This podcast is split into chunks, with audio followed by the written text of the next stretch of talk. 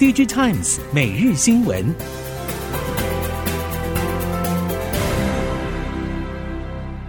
听众朋友们好，欢迎收听 DigiTimes 每日新闻，我是翁方月，现在为您提供今天的科技产业新闻重点。首先带您关心，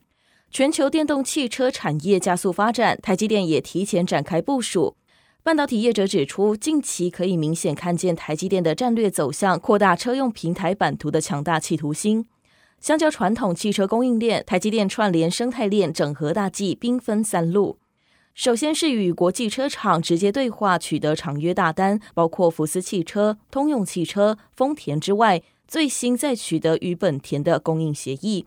其他客户还有盛传的特斯拉、宾士和 BMW。第二路就是车用晶片安规验证时程冗长，台积电也加速认证流程，车用制程家族不断新增先进与特殊制程成员。最后则是德国与日本的海外扩产计划，主要以车用客户为主，两场建制计划更是首度携手与汽车供应链大厂合资建制。随着特斯拉带动电动车模组化设计，半导体在车用平台重要性大增。车用晶片效能也不断强化，技术含量拉升，而且开始往二十八纳米制程以下迈进。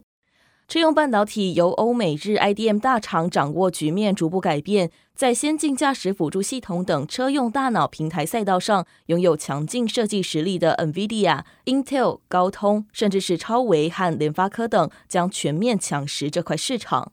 半导体业者表示，电动自驾车除了比技术、比银弹、比气场之外，最关键的就是传统汽车供应链结构已经改变。NVIDIA 和 Intel 等如何打入新生态链，获得车厂长约合作，将是胜负关键。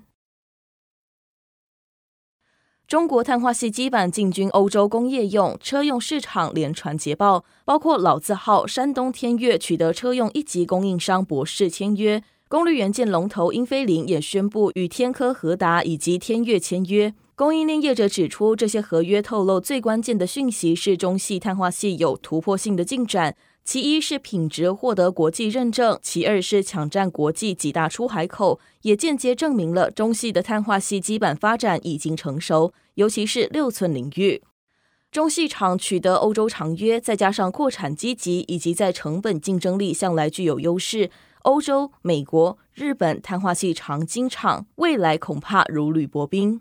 这个趋势也让台厂压力急剧上升，主要是台厂在六寸量产成熟度上还有限。如今成本压力与中矽厂再拉开距离，未来恐怕担心在碳化系掉队的问题。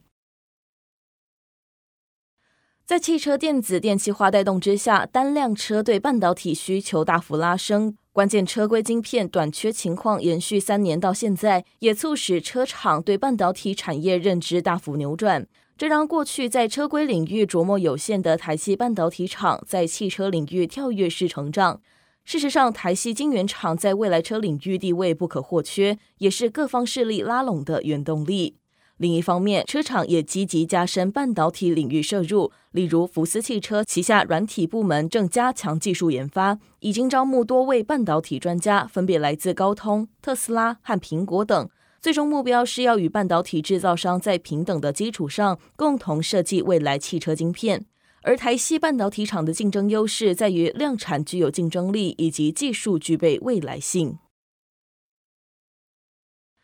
高通预估今年全球智慧型手机出货量衰退百分之五到十，并声称还没有看到中国手机市场反弹的迹象，凸显高通在今年所面临智慧型手机疲弱市况环境。但除此之外，高通提到未来可能面临苹果自研数据机晶片放弃采购高通数据机晶片的潜在状况，成为影响高通未来业务的重要因素。面对行动装置晶片业务成长趋缓，高通显然希望进一步扩展汽车晶片组、数据机晶片等领域的市场商机，让产品组合多元化，以减少营收过度依赖智慧型手机的风险性。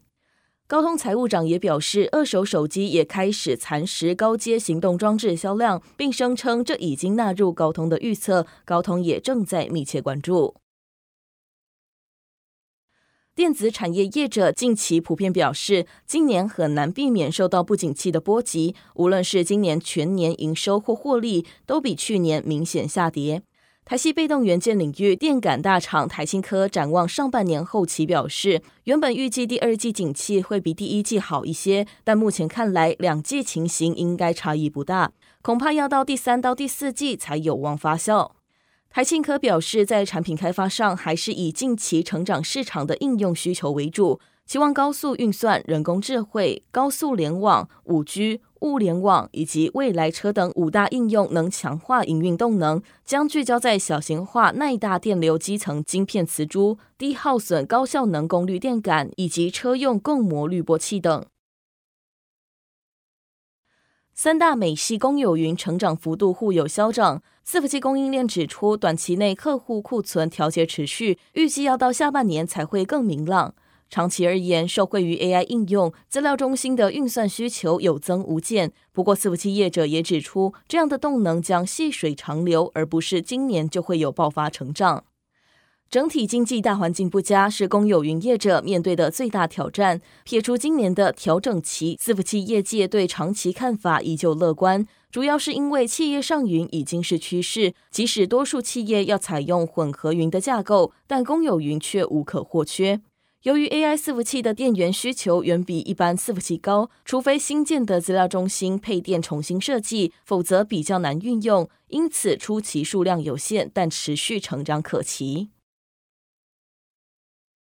外传微软正在开发专注于隐私保护版本的 ChatGPT，这个版本将在独立的云端伺服器上运作，客户资料不会进入到当前最主要的 ChatGPT 系统当中，确保企业资料不外泄。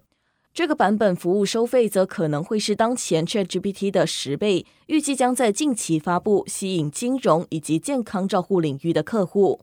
消息指出，微软已经收到不少客户的需求，由于部分客户已经在使用云端服务，这让微软在客户服务上以及资料安全上有更强的说服力，促使客户采用新版的 ChatGPT。全球政经环境持续动荡，不止消费市场受到影响，就连企业端也缩减支出。特别是先前持续领跑的云端服务供应商，虽然成长依旧，但动能已经出现可见的缩减。而生成式 AI 的出现，则被视为替云端服务再添成长动能的关键。不过，供应链业者认为，虽然 ChatGPT 这类生成式 AI 吸引许多目光，但整体商业模式还不明确。再加上 AI 伺服器的成本高于传统伺服器，因此客户是否建置 AI 伺服器为主的资料中心，业者坦言还有待观察。业者强调，技术面的发展与掌握是长期在市场中站稳脚步的关键。